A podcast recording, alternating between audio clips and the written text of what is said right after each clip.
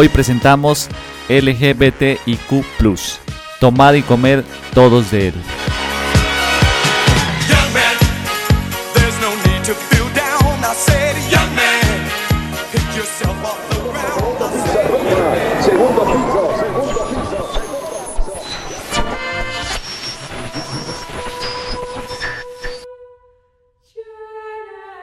En el último día de la creación, presuntamente un domingo, Dios dijo, hagamos al hombre a nuestra imagen conforme a nuestra semejanza. Y el hombre, conforme a su imagen y semejanza, creó a Dios. Templos, pinturas, vitrales, novenas, veladoras, estatuas, medallas, estampitas, muñecos, bebedizos, libros, oraciones, camisetas y todo cuanto adminículo se pueda usted imaginar ha sido creado y adaptado al mercader de la fe.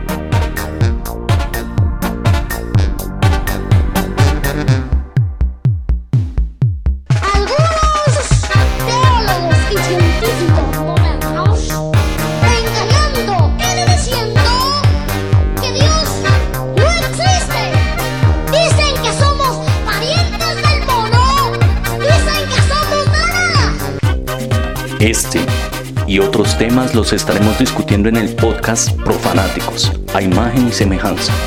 Perdónenos porque no sabemos lo que hacemos.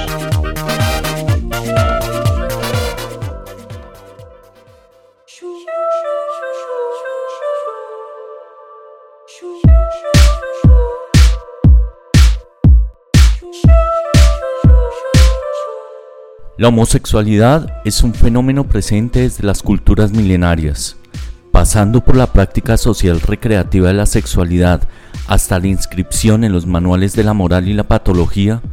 Esta expresión de diversidad sexual tiene una historia, una mirada y una nueva perspectiva en tiempos que se ufanan de libertad y democracia.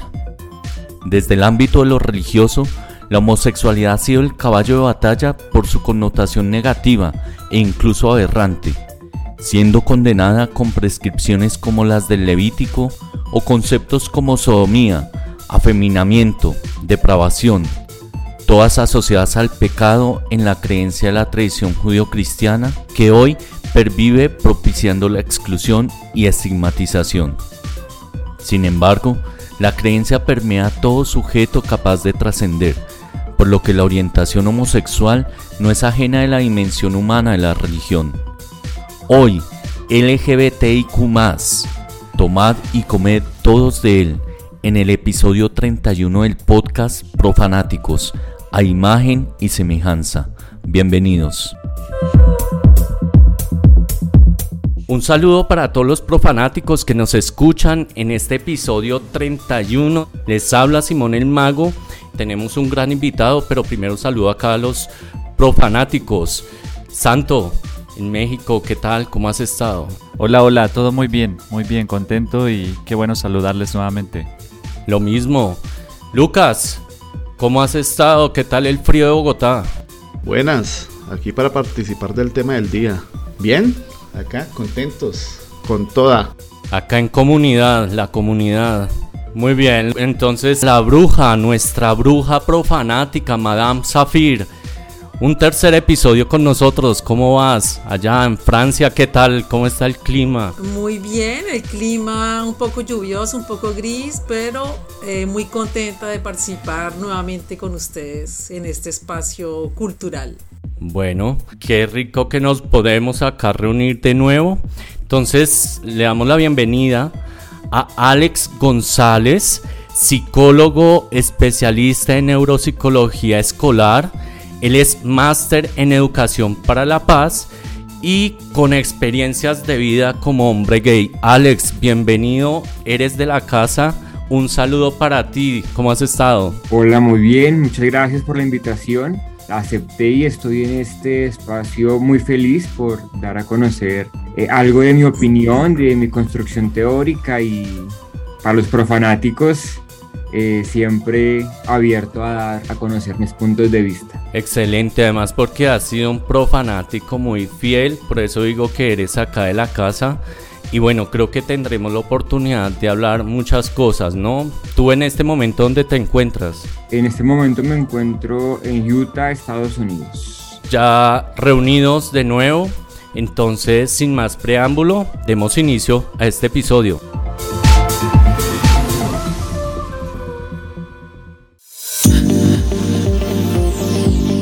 Gay, alegre, pícaro o puto, maricón, loca son palabras que uno encuentra en el argot popular donde se referencia al homosexual.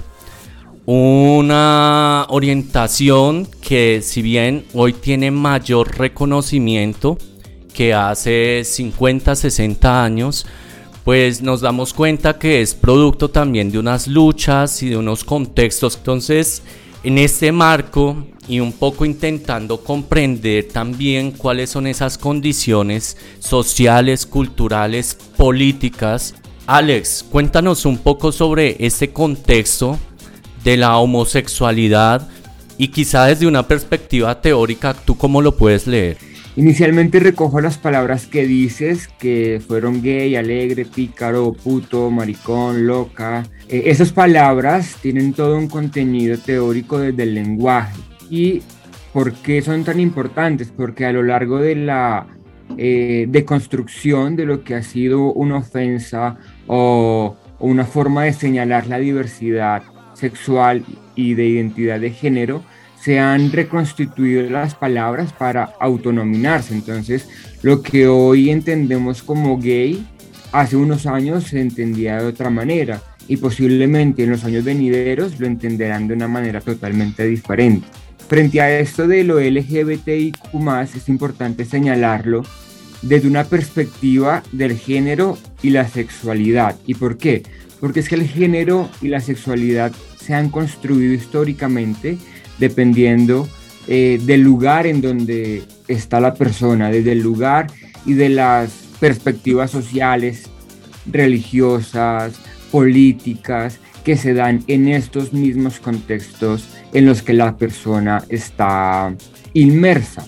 Entonces, eh, la sigla LGBTIQ surge como una necesidad para hacer una reivindicación o una garantía de derechos de las personas que históricamente han sido segregadas o discriminadas por amar, sentir o querer ser de una manera no normativa en la esfera de lo público. Esto adquiere demasiada importancia porque las personas que nos construimos desde lo no hegemónico, desde lo no normativo, hemos sido señaladas porque queremos aparecer en lo público de una manera diferente a lo que la norma social y política nos permite. Entonces, así podemos iniciar esto de lo LGBTIQ. Pero bueno, me gustaría que de pronto profundizaras un poco más. Sabemos que, por ejemplo, el tema de la homosexualidad es algo que ha estado presente en la historia, ¿no? Desde las culturas milenarias. Ya en la introducción se hablaba un poco, un sentido recreativo, incluso había un reconocimiento de lo sexual, de lo homosexual, en el caso de los romanos, de los griegos. Pero va a haber un momento coyuntural y tú hablabas de esa sigla LGBTIQ, que además el, el más, valga la redundancia, me ha generado siempre inquietud a qué otro tipo de, de orientación o bueno, no sé cómo se dice exactamente. Y todo el contexto, sobre todo después de los 50, 60, donde incluso aparece todo el tema del VIH, ¿no? Que creo que está muy asociado ahí. ¿Qué nos puedes contar un poco acerca de eso? Para desagregar mi respuesta es importante señalar algo que nos cruza a todos y es la interseccionalidad. ¿Esto qué quiere decir? Que somos sujetos políticos que manifestamos en la esfera de lo público nuestras formas de amar y de querer. Dependiendo de nuestras condiciones de vida, vamos a tener unos niveles más altos o más bajos de vulnerabilidad. Ejemplo, yo soy un hombre gay con unas experiencias de vida en una ciudad específica con una formación profesional. Mis condiciones de vida ahí fueron tres, posición económica, posición académica y posición territorial. Mi condición de vulnerabilidad va a ser totalmente diferente si soy un hombre con VIH, un hombre trans y un hombre que no puede acceder a la formación académica profesional. Entonces, la interseccionalidad entendida como el cruce de unas condiciones que aumentan o disminuyen el grado de violencia sobre un cuerpo, nos permite entender por qué es que surge esto de lo LGBTIQ entendiendo que lo L es de eh, mujeres lesbianas, G, hombres gay, B personas bisexuales, T personas trans y personas intersexuales, Q personas queer y el más nos representa esas formas de identidad de género y orientación sexual que se construyen en las sociedades y no necesariamente se responden desde las anteriores letras. Eh, es importante reconocer que la diversidad de género y orientación sexual es infinita y es por esto que, como tú lo planteabas, tanto en la antigua Grecia como en la antigua Roma, hay evidencia teórica de procesos de homoerotización que son más reconocidos en hombres que en mujeres, pero los dos se presentan. Ya en la época más actual, cuando la homosexualidad empieza a ser entendida como algo enfermizo, como algo que se debe curar porque no está bien, es que inician las intenciones de la psiquiatría por enderezar un cuerpo que no responde a la norma. Entonces es ahí donde las personas con identidad de género diverso empiezan a ser señaladas porque sus formas de amar y sus formas de, que, de querer no son bien vistas. Entonces es importante señalar que lo que hoy conocemos como movimiento LGBTIQ surge a partir de la revolución que hacen unas mujeres trans en Nueva York, en el bar llamado Stonewall Inn. Y esto surge porque la policía se les metía a los bares y juzgaba sus cuerpos y sus experiencias de vida simplemente porque no pertenecían a, lo que la norma decía. Entonces es cuando en este bar, a partir de un levantamiento, un estallido social, las mujeres y los hombres de la época dicen, ya basta, es suficiente, es suficiente la violencia que recae sobre nuestros cuerpos, es suficiente eh, que se nos señale por amar de una manera diferente. Y empieza esto del movimiento LGBT, LGBTIQ como un pronunciamiento colectivo que dice que las diferentes formas de amar deben ser reconocidas que incluso es en el siglo XIX que surge la palabra homosexualidad como tal. Me parece interesante esa distinción entre homoerotización y homosexualidad. Es decir, el tema homosexual es mucho más reciente de lo que uno pensaría, ¿no? Claro, si hacemos un recorrido teórico, lo que se señalaba y se consideraba contra natura era la sodomia. La sodomia en, en, el recorrido teórico habla de la práctica entre dos hombres, pero también esa práctica se puede dar entre dos mujeres.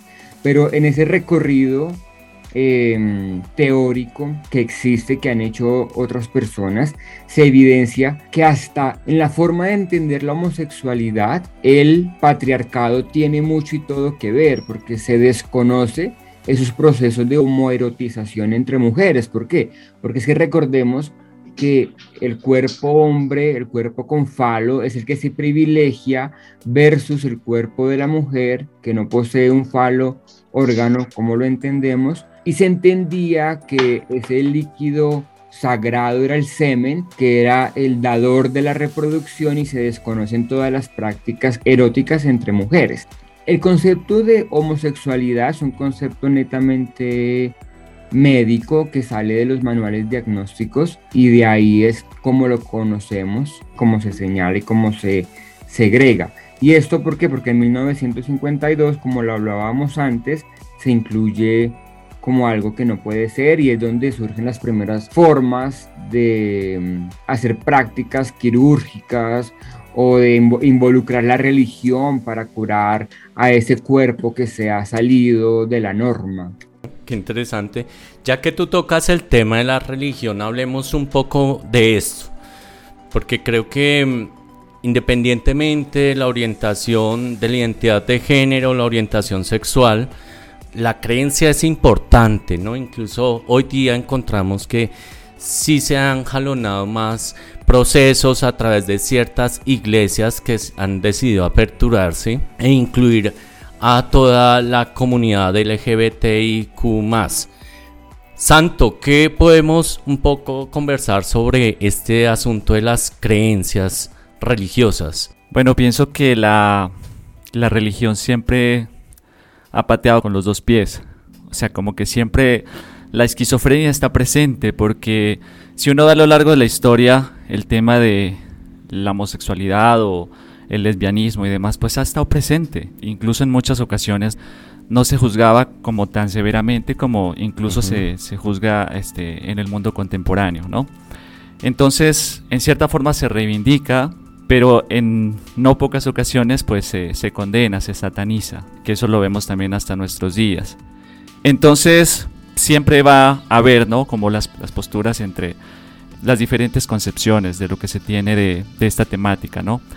Eh, yo quisiera traer a colación como personajes claves, hay, hay, muchos que según los estudios y según lo que pues empieza a ver más de fondo, participaron o estuvieron involucrados o, o remitieron al tema de la homosexualidad. Estamos hablando, por ejemplo, de San Juan de la Cruz en sus poemas eróticos, estamos hablando de incluso San Agustín de Hipona, que también algunos aseveran que, que era homosexual.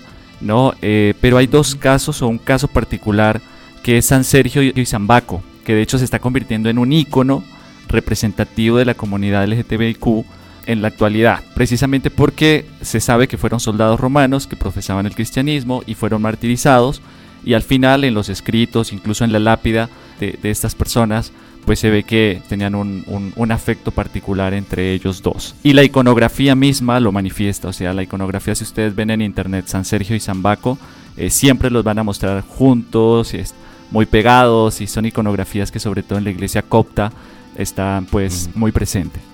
También desde el lesbianismo, desde, desde el mundo del feminismo, también este, Felicidad y Perpetua, que también fueron mártires más o menos en esa época, en el siglo II. Eh, después de Cristo, también se tiene como referente y de hecho también su iconografía pues manifiesta esto, ¿no? Y pues ya creo que hay una particularidad de un personaje que no digamos se cataloga como homosexual, pero sí se cataloga como ícono del movimiento LGTBIQ, que es San Sebastián. A mí me llama mucho la atención este personaje porque también fue un mártir que pues, si ustedes lo ven en la iconografía pues está este, con muchas flechas, que de hecho no murió por los flechazos porque después fue curado y demás, pero pues poco a poco fue tomando esta connotación, ¿no? De, de homoerotismo, de un cuerpo torturado pero a la vez un cuerpo erótico. Entonces creo que en San Sebastián de hecho es un, un ícono muy representativo para la comunidad. Esto lo pone en un ensayo eh, Richard Cage, en un ensayo que se llama Losing His Religion, donde San Sebastián, el siglo XIX, o sea, este, este ensayo del siglo XIX, donde San Sebastián se convierte en el ícono de la cultura homosexual. Y de hecho Oscar Wilde también lo menciona como, pues, como prototipo, bien, y hasta nuestros días, o sea, se sigue representando, incluso hay un fotógrafo que se llama este, David Lachapelle, que hizo una fotografía también muy bella de, de San Sebastián, entonces podemos hablar de, homosexualismo, de lesbianismo, bueno, o de homosexualidad y lesbianidad desde muchos contextos. El beguinaje, por ejemplo, ¿no? Mujeres que vivían juntas eh, en la Edad Media, ¿no? Y que también se dice que pues posiblemente practicaban hay el tema de la sexualidad entre ellas y bueno, en fin. Entonces es muy interesante entrarnos en ese mundo religioso, ¿no? En ese mundo religioso y las creencias a sabiendas que hoy hay pastores, hay curas, hay mucha gente que está reivindicando. De hecho me encontré una página muy interesante que se llama Gay Católico y está todo el santoral gay y, lo pueden buscar, se llama Gay Católico. Y entonces se ve también eso, ¿no? Que por un lado se condena, se, se lacera, pero por otro lado también se quiere reivindicar. Sí, bueno, pues muy sugerente eso que, que tú propones. Alex, no sé, ¿tú cómo ves ese mundo religioso y tú que estás, que perteneces como hombre gay también, con experiencias, ¿cómo lees esa religiosidad? Es importante señalar que la homosexualidad siempre ha estado presente en todos los contextos, incluso en el, en el contexto religioso si hacemos un recorrido podemos identificar que en los conventos y en los monasterios se daban prácticas de homoerotización, sino que a la luz del cristianismo todo esto se debe ocultar y todo se debe segregar porque no está bien visto. Ok, bueno, pues muy bien, yo creo que acá ya hay varios elementos, igual ya si al final recogeremos y tensionaremos un poco esas preguntas. Por el momento entonces, como siempre, nos remitimos a nuestra bruja profanática para escuchar cuáles son los datos que nos trae el día de hoy.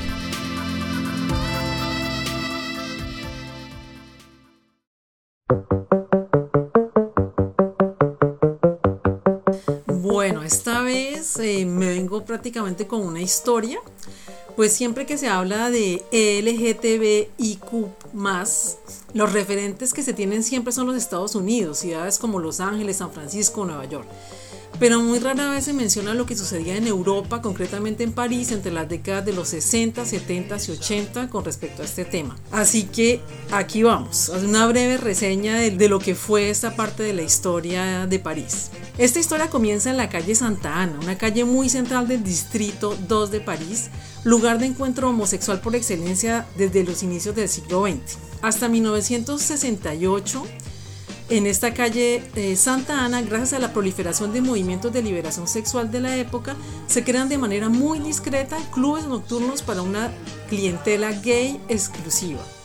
Entre los clubes más destacados tenemos Le Sept o el 7, el Bronx, el Colony.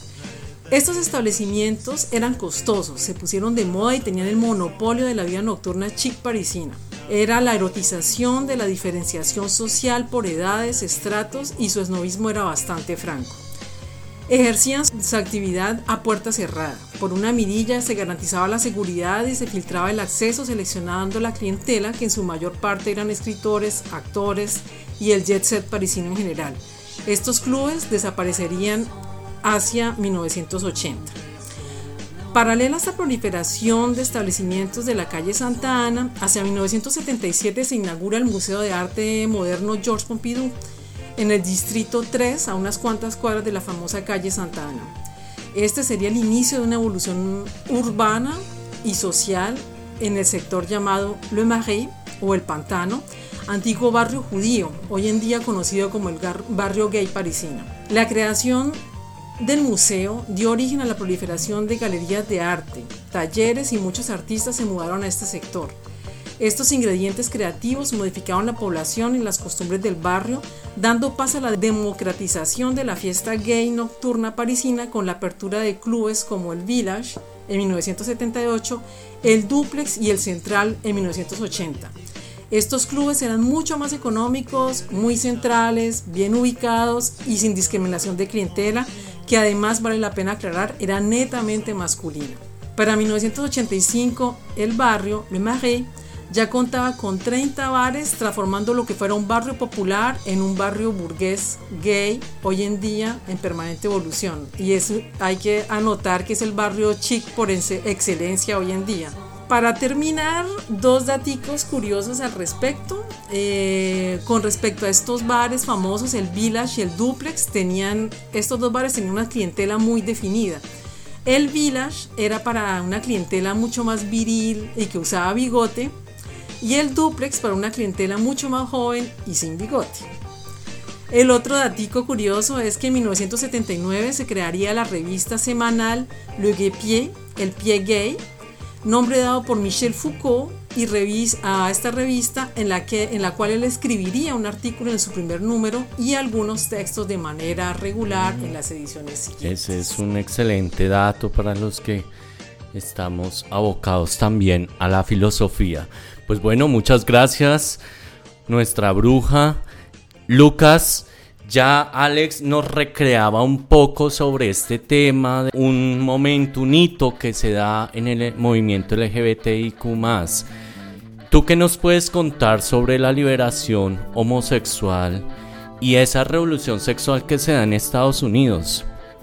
Claro, como decía la bruja, eh, todo se ha centralizado mucho en el tema de los Estados Unidos y como decía nuestro invitado Alex, en el año de 1969, precisamente ahí en Stonewall, en Nueva York, pues se da este movimiento de liberación homosexual que está ligado a la revolución sexual y que a su vez esta revolución sexual llegó de la mano del hipismo, las drogas y el rock and roll, ¿no? Era como en los años 50 en Nueva York, todo era en blanco y negro y ¡pum! se destapó una caja y salió ese arco iris, básicamente. El impacto en la cultura de esa época fue tan fuerte que permeó todas las manifestaciones artísticas, ¿no? la literatura, el cine, la pintura y por supuesto la música. Parecer andrógino era la moda, era lo máximo. Y pues artistas como David Bowie, Klaus Nomi, Andy Warhol, Gracie Jones, las de New York Dolls, por citar algunos, eran los referentes del glamour y el buen gusto de esa época.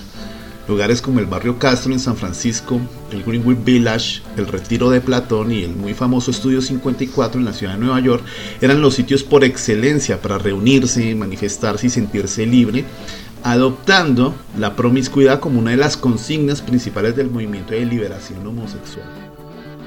Y sin duda, la banda sonora de estas reuniones y fiestas fue la música disco. Una de las agrupaciones con más notoriedad fue The Village People, sus integrantes y puesta en escena realzaban los estereotipos masculinos de pelo en pecho y espeso bigote, ¿no? una apariencia muy de profanático, acompañado de coreografías y canciones ridículamente pegajosas que se volvieron himnos en las fiestas de aquella época. Entonces, del año de 1978, The Village People con Macho Man.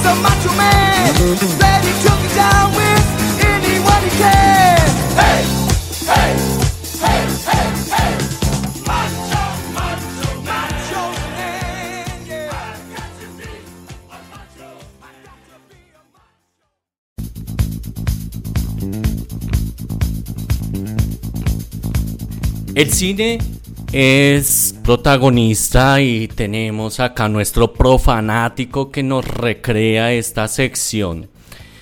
Lucas, ¿qué nos puedes hablar de el cine y la homosexualidad? Esa, esa relación tan importante que hoy día incluso ha tomado tanta fuerza por parte de la cinematografía. Bueno, la homosexualidad y el cine están relacionados de varias formas y desde siempre. Dentro de la pantalla se ha reflejado en diferentes narrativas que van desde el terror, la comedia, los dramas, la pornografía, hasta temas de reivindicación. Por fuera de la pantalla, la relación está muy ligada al activismo político. En los años 80, la revolución sexual prácticamente termina con la llegada del SIDA. El desprecio y la indolencia por parte del gobierno de Ronald Reagan frente a la pandemia era lo común durante esos primeros años. Pero pues todo cambia en el año de 1985 cuando el actor de cine Rod Hudson hace pública su enfermedad y pues él es la primera celebridad en contarle al mundo sobre su padecimiento. Gracias a eso la Casa Blanca pues cambia el chip y empieza las campañas de prevención. Esto se da porque Ronald Reagan antes de ser político fue actor de Hollywood y de ahí su amistad con Rod Hudson. Parte de esas campañas contaban ya con las estrellas que años atrás promovían el sexo libre y pues ahora eran los encargados de promocionar el sexo seguro por medio del uso del condón. Otra historia que les quiero contar de la relación de cine y la homosexualidad es la historia de los sitios de reunión gay en Bogotá en la década de los años 70. En su, mayoría, en su mayoría eran las salas de cine del centro y Chapinero. El más popular era el Teatro Faenza, el de aquí de la calle 22, que es muy famoso. Sí, que es muy famoso por su fachada de Art Nouveau. Y pues en esa época la comunidad gay era muy hostigada y perseguida por la policía y pues en sí por la sociedad en general. y encontraban en las salas de cine un espacio de intimidad. El artista bogotano Miguel Ángel Rojas registró esto con su cámara fotográfica y pues fueron fotografías tomadas de forma clandestina desde el año de 1973 y que fueron exhibidas en una exposición que llevó por título Faenza en el año 79. Estas imágenes hacen parte ya pues de lo que es la memoria de la ciudad y la memoria e historia del arte colombiano del siglo XX. Bueno, y aquí quiero hacer ya mi recomendado de, cine que tiene que ver con una película grabada en los bajos fondos gays de Nueva York de finales de los años 70. La película se llama Cruising, el protagonista es Al Pacino, la película es del año 80 y este título hace referencia a la actividad de buscar encuentros sexuales en lugares públicos. En su momento la película fue polémica por lo sugerente de sus imágenes y además eh, generó la primera protesta por parte de la comunidad homosexual dirigida a Hollywood para que cambiara su visión de peligrosos y dementes en sus películas, ¿no? The victim was in about 10 pieces. He's a bad dude. He's a scumbag. You made me do that. Curiosamente, la película hoy es considerada una película de culto, entonces recomendado eh, para que se hagan una idea visual de cómo era que se vivía en esa época, entonces Cruising con Al Pacino. Ok, bueno, muy bien, toca entonces observar la película. Alex, no sé si tengas algún recomendado cinematográfico que nos puedas acá dar a los profanáticos. En este momento recuerdo una película muy importante que se relaciona con lo que dice Lucas y es Act Up. Y esta película nos, hace la relación de los movimientos Queer Nation especialmente y es como el SIDA generó un impacto y un estallido de revolución para que la homosexualidad dejara de ser estigmatizada y especialmente a los hombres con VIH. Pero en ese momento solamente se pensaba que el SIDA era un asunto de hombres gay. Entonces, eh, esta película relata muy bien cómo se desagrega eh, las exigencias de derechos y la asistencia científica y médica para atender los asuntos del VIH en la época de los 80. Esta es mi recomendada. Qué bien. A propósito de eso, yo recuerdo la película Filadelfia, así, bueno, de las más comerciales, que yo creo que también fue un hito y precisamente Tom Hanks ahí protagonizando ese problema que se da allí, ¿no? Madame Zafir, ¿tienes algún recomendado de películas? Sí, tengo una película que de hecho es una película reciente, del 2021, una película franco-holandesa que se llama Benedetta, que es una, una historia de una monja novicia en el siglo XVII que se une a un convento italiano y tiene una historia de amor lésbico con otra monja. Muy interesante, muy bien actuada, se la recomiendo. Sí, vale la pena. Qué bien. Pues bueno, yo tengo el recomendado, me la vi precisamente esta semana a propósito del episodio que vamos a grabar, Stonewall, que es ese relato que nos hacía Alex se recrea allí, ¿no? Se muestra cómo se da ese golpe en el 69, donde ya hay un cansancio por una comunidad que además es segregada, ¿no? Los Estados Unidos, pues como un país reconocido por todos estos procesos de segregación. Y me llama mucho la atención es porque precisamente para mostrar este suceso se hace a través de un personaje que muestra cómo es rechazado en su casa y cómo va mostrando ese rechazo, cómo se considera en ese momento una enfermedad la homosexualidad e incluso pues es esa creencia que tienen la sociedad y que les cuesta transitar para poder dar reconocimiento, porque creo que ahí la creencia también juega un papel muy importante, ¿no? Y es como el rechazo no se da en muchas ocasiones consciente, sino que es precisamente por unos imaginarios que se han habituado en lo que es la sociedad del momento. Entonces me pareció interesante.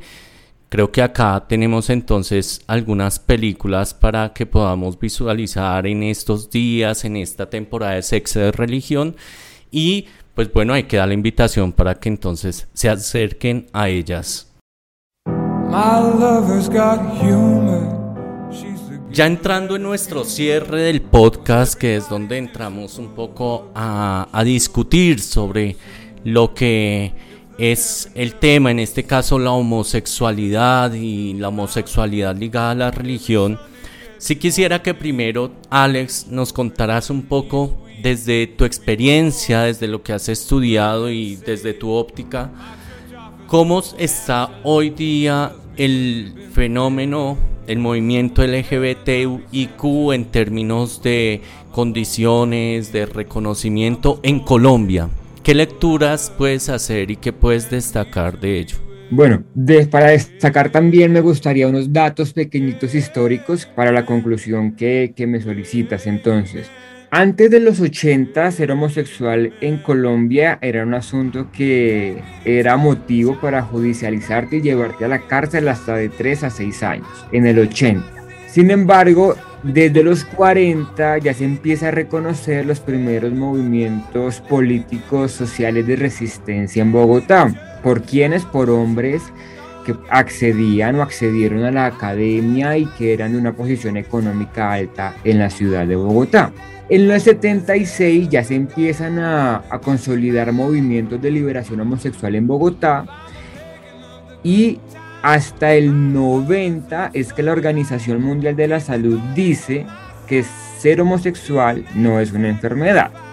En el 90, es decir, hace 32 años, es decir, mi edad. Sí, por supuesto. Hace 32 años, ser un hombre gay, ser una persona trans, ser una persona inter, era una enfermedad y era un motivo para ser segregado simplemente por eso. Eh, nuestro país ha tenido una garantía de derechos muy importante que se ha logrado a partir de esta unión colectiva, tanto de movimientos de personas gay, de personas bisexuales, de personas trans, de personas bisexuales e inter. Estos movimientos políticos han generado que se logren avances para, para el reconocimiento de nuestros derechos. ¿sí? Por ejemplo, tenemos las más una de las más importantes. En el 2007 se nos permite la unión marital de hecho para las personas que, que lo quisieran hacer.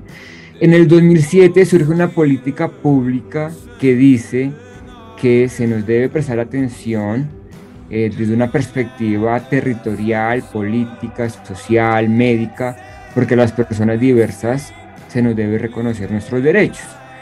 En el 2011, hace nada, la Corte Constitucional reconoce que podemos querer y amar públicamente. Antes del 2011 no había ningún pronunciamiento por parte de la Corte Constitucional que, que nos diera la posibilidad de amar libremente. Pero entonces identifiquen cómo, cómo el, prejuicio y el señalamiento hace que una entidad como la Corte Constitucional tenga que emanar un pronunciamiento político para que no se nos prohíba amar. Hasta el 2012 se nos permite donar sangre sin que la orientación sexual sea una variable o una condición de discriminación. Hasta el 2013 las personas trans tienen la posibilidad de acceder a procedimientos quirúrgicos para confirmar su género. O sea, hasta hace nada. Hasta el 2015 las personas homosexuales podemos adoptar. Es en el 2016 que se nos reconoce que podemos casarnos, que es lo que llamamos como el matrimonio igualitario. En el 2018 se reconoce públicamente que una mujer trans que fue asesinada, se, se le reconoce que eso es un acto de feminicidio. Entonces ahí se da un reconocimiento público en donde las muertes de las mujeres trans son válidas y deben ser reconocidas en la esfera pública de Colombia.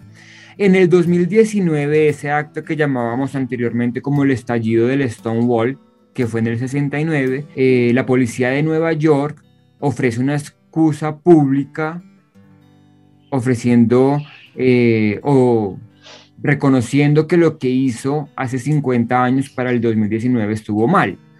Y tenemos una, una reciente victoria, entre comillas, y es que en los documentos de identidad se reconozca que, pueden existir las personas no binarias, que se, se, debe exponer el marcador no binario para las personas que así desean construir su identidad de género u orientación sexual. Eh, y para finalizar es importante señalar que esto de la interseccionalidad que hablábamos al comienzo permite reconocer que unas personas no somos tan vulnerables, pero otras lo siguen siendo. Y muchas de ellas son las personas intersexuales y las personas trans que siguen siendo estigmatizadas, señaladas y violentadas y discriminadas de la esfera pública por su construcción identitaria. Esta sigla ha traído unos beneficios muy altos para ciertas personas, pero hay otras que siguen todavía en niveles de violencia muy altas y es por eso que estos movimientos colectivos de exigencia de derechos siguen existiendo y seguirán existiendo, porque la hegemonía heteronormativa, heteropatriarcal y cisgénero seguirá discriminando y eliminando de la esfera de lo público a algunas personas por su construcción. Bueno, pues a mí me llama la atención es que es muy reciente en el caso del país y que me imagino que de todas maneras también en el mundo estos procesos de reconocimiento han sido progresivos y muy recientes, ¿no? Claro, y para poner en contexto todo lo que está pasando eh, en, entre Ucrania, eh, las personas trans que pretenden salir del país tienen graves problemas porque el marcador identitario de su documento de identidad no coincide con su expresión de género. Y eso política y socialmente trae muchos inconvenientes porque se desconoce su identidad y se les mantienen las condiciones de violencia. Entonces, aún hay demasiado por hablar y demasiado por recoger frente a los niveles de vulneración de ciertas personas. Mm.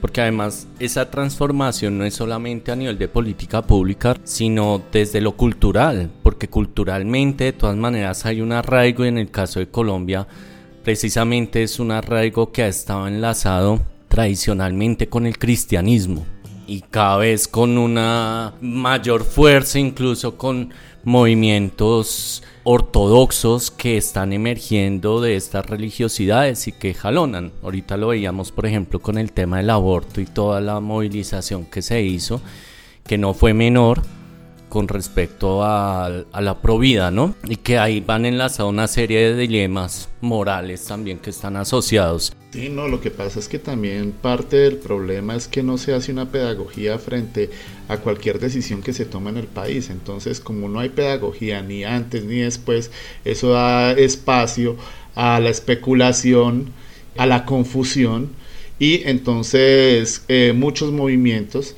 en vez de salir a, replantear o a defender una idea, salen a imponer de aquí o de allá. Entonces no hay un seguimiento y una, y una sí, básicamente una educación frente a, varios temas. Y pues también la cantidad de información. Lo citaba yo la vez pasada, que una noticia de, de la semana pasada parece que hubiera sido hace un año por la cantidad de información a la que estamos ahorita pues expuestos de toda clase. Así es. Básicamente. No sé, Santo, ¿tú qué piensas y qué sugerencias te, te emergen a propósito del tema? Bueno, yo resaltaría que así como ha habido eh, estos pasos importantes dentro del ámbito político, dentro del ámbito social, cultural, porque ya se siente, ya se ve, ¿no? Como hay una evolución. Creo que en el ámbito religioso también se han ido dando pasos muy importantes dentro del ámbito, sobre todo eh, cristiano. Hay muchas iglesias que han eh, empezado a, a investigar y a permear estos temas con mucha más delicadeza y a la vez con mucha aceptación con mucha tolerancia, porque la religión, naturalmente la, la religión es, es, es, intolerante, ¿no? es violenta, pero al final también hay sectores dentro del ámbito religioso que van reivindicando de a poco. Yo me valgo, por ejemplo, de, de la parroquia aquí en México, en la Ciudad de México hay una parroquia que se llama la Sagrada Familia de los Jesuitas, donde de hecho este, la comunidad LGBTIQ este, siempre todos los domingos tiene una, un rito, una Eucaristía especial donde ellos participan. Entonces se ve, y bueno, en la iglesia anglicana y en otras, pues se han empezado a reconocer desde ese punto, ¿no? Desde ese punto religioso, de creencia, pues se ha empezado a reivindicar. Entonces me parece muy importante también estos pasos, porque el ser humano al final siempre está en búsquedas. Y yo he tenido la oportunidad de hablar con muchas personas que, que, pertenecen al movimiento, que son homosexuales, que son lesbianas, ¿sí? Eh, o que tienen diferente orientación sexual y realmente pues hay búsquedas, ¿no? Hay búsquedas incluso esto desde lo espiritual y, qué bueno que también eh, se reivindique, ¿no? La integridad de la persona, o sea, es total, ¿no? Así es. Y yo creo que por ejemplo hay un desafío porque si bien se reconoce el matrimonio igualitario, pues es un matrimonio civil, ¿no? Y creo que las comunidades LGBTIQ también quieren pues que se puedan reconocer dentro de las iglesias el matrimonio como tal en el caso del catolicismo. No sé, Alex, tú por ejemplo, ¿cómo has percibido esa tensión entre la institucionalidad religiosa y el creyente, el reconocimiento del creyente gay o el creyente homosexual? Considero que se han logrado unos avances mínimos eh, en donde la religiosidad, lo eclesiástico puede hacer match con lo diverso. Considero que se han presentado avances. Considero que el matrimonio igualitario representa eh, la exigibilidad de nuestros derechos cuando una de las dos personas muere o cuando una de las dos de las personas no está. Sin embargo, esto del matrimonio religioso eh, por parte de las personas no binarias o con sexualidades no hegemónicas, eh, aún le falta mucho por dársele un reconocimiento, porque es que el cristianismo todavía hace demasiada mella en la construcción social de realidades. Entonces, mientras que no se deje a un lado esta, esta lógica de dominio y de control religiosa en donde Dios es el que permite o no permite, no va a ser posible que dos hombres eh, en Occidente se casen a partir de, del poder que se emana desde la iglesia. Sí, sí, sí. No, además que es la afectación que incluso eso puede tener en los imaginarios, porque creo que de las cosas más fuertes y que ya después tendremos oportunidad de hablarlo más adelante con otro invitado, donde ya hay lecturas de cómo en la Biblia incluso se pueden rastrear relaciones homosexuales, homoeróticas y cómo pues esto influye toda esta formación religiosa también en esa construcción de la identidad personal, la identidad sexual, pues cuando el cristianismo tiene estos parámetros tan cerrados, lo que termina es generando una serie de conflictos internos en muchas personas, ¿no? y que creo que incluso después tiene unas particularidades dentro de la institucionalidad, dentro de la jerarquía misma de la iglesia. Unas esquizofrenias llamaría yo.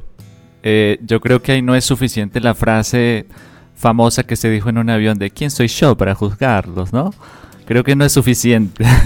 Hay que hacer más, ¿no? Hay que hacer más desde la institución. Sí, no, y pues lo veíamos con Ángel igual en el último podcast que ya una teología queer, una teología desde perspectiva gay, pues ya también comienza a abrir otros horizontes de sentido desde lo teológico y por tanto que le demandará ajustes a una doctrina que se tiene que reinventar siglo a siglo. Bueno, no sé, Madame, tú la última vez conversabas sobre esa percepción porque hay una tensión de todas maneras entre la, lo, propagandista y la lucha política por el reconocimiento. Allá en Francia, ¿cómo es ese fenómeno? Y bueno, ¿qué lectura después de toda esta indagación puedes hacer para ya ir concluyendo en esta parte de nuestro podcast? Bueno, yo diría que, que hay una parte, justamente anoche estaba yo mm, hablando con una pareja de amigos gay y hablábamos de este aspecto político, de cómo se ha politizado un poco el movimiento y él me decía que, por ejemplo, antes él le gustaba salir a la, a la mm, manifestación del orgullo gay y ahora no eh, por lo mismo que se ha convertido ya en una... Mm, o sea, ya la mano política está ahí y, sirve para, para, para dividir a la gente, para hacer su propia propaganda y todo este tema pues de, de, manipulación, segregación, división y que eso ya pues no le gusta. Y a mí me parece que justamente ese, ese podría ser un, un talón de Aquiles de los, del movimiento y de la situación como tal. O sea, una cosa es lo que yo haga, pero otra cosa es lo que las instituciones quieran hacer por medio de mi acto político individual y que me asocien a mí a, a, una serie de ideas con las que no necesariamente puedo estar de acuerdo. Entonces, eh, eh, a mí esa parte como política maniquea mm, me choca un poco realmente. No me gusta, no me gusta y esa es una tendencia y eso se está produciendo y eso es lo que se está viendo acá eh, justamente pues eh, la manifestación, que hay mucha gente joven que sale a manifestar, pero digamos como las en estas manifestaciones pues de la, del orgullo gay, pero los de la vieja guardia, que yo creo que ya entendieron también el proceso y entendieron también esta apropiación de lo político, eh, de la, sí, de los políticos en este espacio, ya están tomando como otra ruta y, otras alternativas, y, eh, otras vías alternas realmente de salida de este movimiento como un poco sí, hegemónico, porque es, es heteropatriarcal también finalmente, o sea, es homo, pero es muy hetero, porque es así como funciona el, el sistema. Sí, así es. Pues bueno, yo creo que lo hemos visto en estos dos programas, el tema de la diversidad es muy amplio.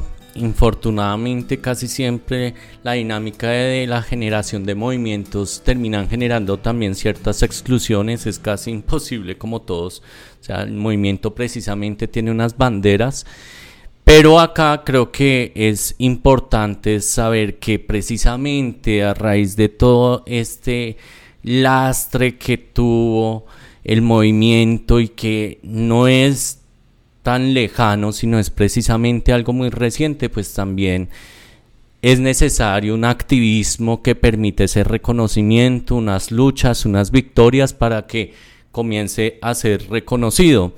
En medio de esa tensión política, que como dice el dicho popular, pescan en río revuelto y lo que puede terminar volviéndose es desde mi perspectiva, en banderas políticas para jalonar intereses muy particulares, ¿no? Pero lo interesante es que se están dando pasos, que ya hay un reconocimiento y bueno, creo que Alex y Profanáticos necesitamos otros años para hacer ese tránsito porque he quedado sorprendido de lo reciente y sobre todo en el país con esa historiografía que nos hiciste rápida sobre cómo han sido esas victorias tempranas que ha tenido el movimiento LGBTIQ pues creo que estamos en mora de seguir recogiendo más apoyo e incluso ir incorporando culturalmente una política de reconocimiento mucho más fuerte, ¿no? Entonces, pues de verdad, muchas gracias a todos.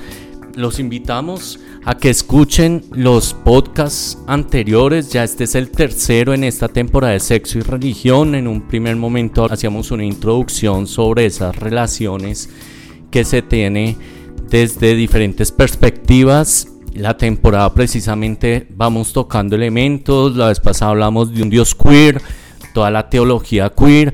Hoy, en esta oportunidad con Alex, el del LGBTIQ, ese movimiento que tenemos. Los invitamos a que visiten también nuestra página profanáticos.com, que nos sigan en redes sociales. Un saludo para todos los oyentes de la emisora Radio Digital América que nos escuchan, todos los especialistas del marketing digital, del diseño gráfico que también se interesan por estos temas. Y bueno, Alex, un placer tenerte acá entre nosotros, un profanático de cepa. Sabes que las puertas están abiertas, que cuando quieras eres por acá bienvenido. Y vamos a poner a trabajar a nuestra bruja. No nos la trajimos gratis. La idea es que acá también nos lleve a monetizar algo, mi hermano. Entonces quiero invitar a nuestra bruja a que te haga una lectura de tarot aprovechando ya el espacio y que te vayas recargado entonces después de este podcast. Bruja, el espacio es todo tuyo. Bueno, vamos a hacer una lectura express Eh, vamos a utilizar un método muy sencillo. Entonces, Alex, por favor, dame un número. Así el que se te venga pues a la cabeza de primeras. 8. 8. Ok, tenemos el arcano 8, es la carta de la justicia. Bueno, esta carta tiene que ver mucho con el mundo racional. Tiene que ver con el tipo de decisiones que estás tomando en este momento. Eh, parece que te lanzaste o te vas a lanzar a un nuevo proyecto de vida. No sé. hay un proyecto que te pondrá a prueba para lograr encontrarte y conectarte contigo mismo y en este momento creo que el objetivo es como encontrar un equilibrio en tu vida y hacerle frente justamente a tus propios miedos. Pero pues no te asustes, no hay nada, no hay nada negativo. De todas maneras, la vida, ahí vemos que la vida te está sonriendo y te está presentando las oportunidades que mereces para lograr esa conexión con, con tu yo interior. Ese es el mensaje para el día de hoy de, de la parte de Madame Safir. Madame, bueno, como siempre haciéndonos quedar bien. Con gusto. Y toca, ¿no? Toca. bueno, Alex, un abrazo muy fuerte. Gracias por compartir este espacio con nosotros. Un abrazo para las profanáticas y los profanáticos, les profanátiques. Eh, hay mucho tema seguramente que no se alcance a recoger, pero esta es como la puntica que dejamos para abrir su curiosidad y para que sigan investigando y abordando esos temas que son tan importantes para nuestras sociedades. Así que gracias por la invitación y ya seguiremos hablando en otro momento profanático. Por supuesto, Alex, en otro momento. Santo, ¿con qué nos vamos para el próximo episodio? Bueno, no se pierdan el próximo episodio donde vamos a hablar sobre sexo y rituales orientales. Sabemos que es un tema de mucho interés para estas épocas y de lo más interesante es que nuestro invitado es precisamente de la India. Entonces, así que no se lo pierdan, estén al pendiente, que también es un tema muy, muy interesante. Bueno, un tema muy interesante. Todos esos ritos orientales que también están tan en boga en Occidente asociados a la sexualidad. Pues un abrazo para todos los profanáticos, los que llegan a escucharnos, bienvenidos también. Nos vemos en el próximo episodio. Y Lucas, ¿con qué canción nos despedimos? Bueno, muchísimas gracias a todos, a la bruja, al santo, a Simón y por supuesto a Alex, Alexillo, como le decimos aquí en la casa. Eh, esperamos que nos veamos pronto para hablar poco y reírnos mucho. Vamos a escuchar una canción que reúne lo andrógino, el clan, el sexo, lo disco y el rock. Una canción que le gusta a todo el que la conoce. Del año de 1978, Rod Stewart con Daya Time I'm Sexy. Gracias.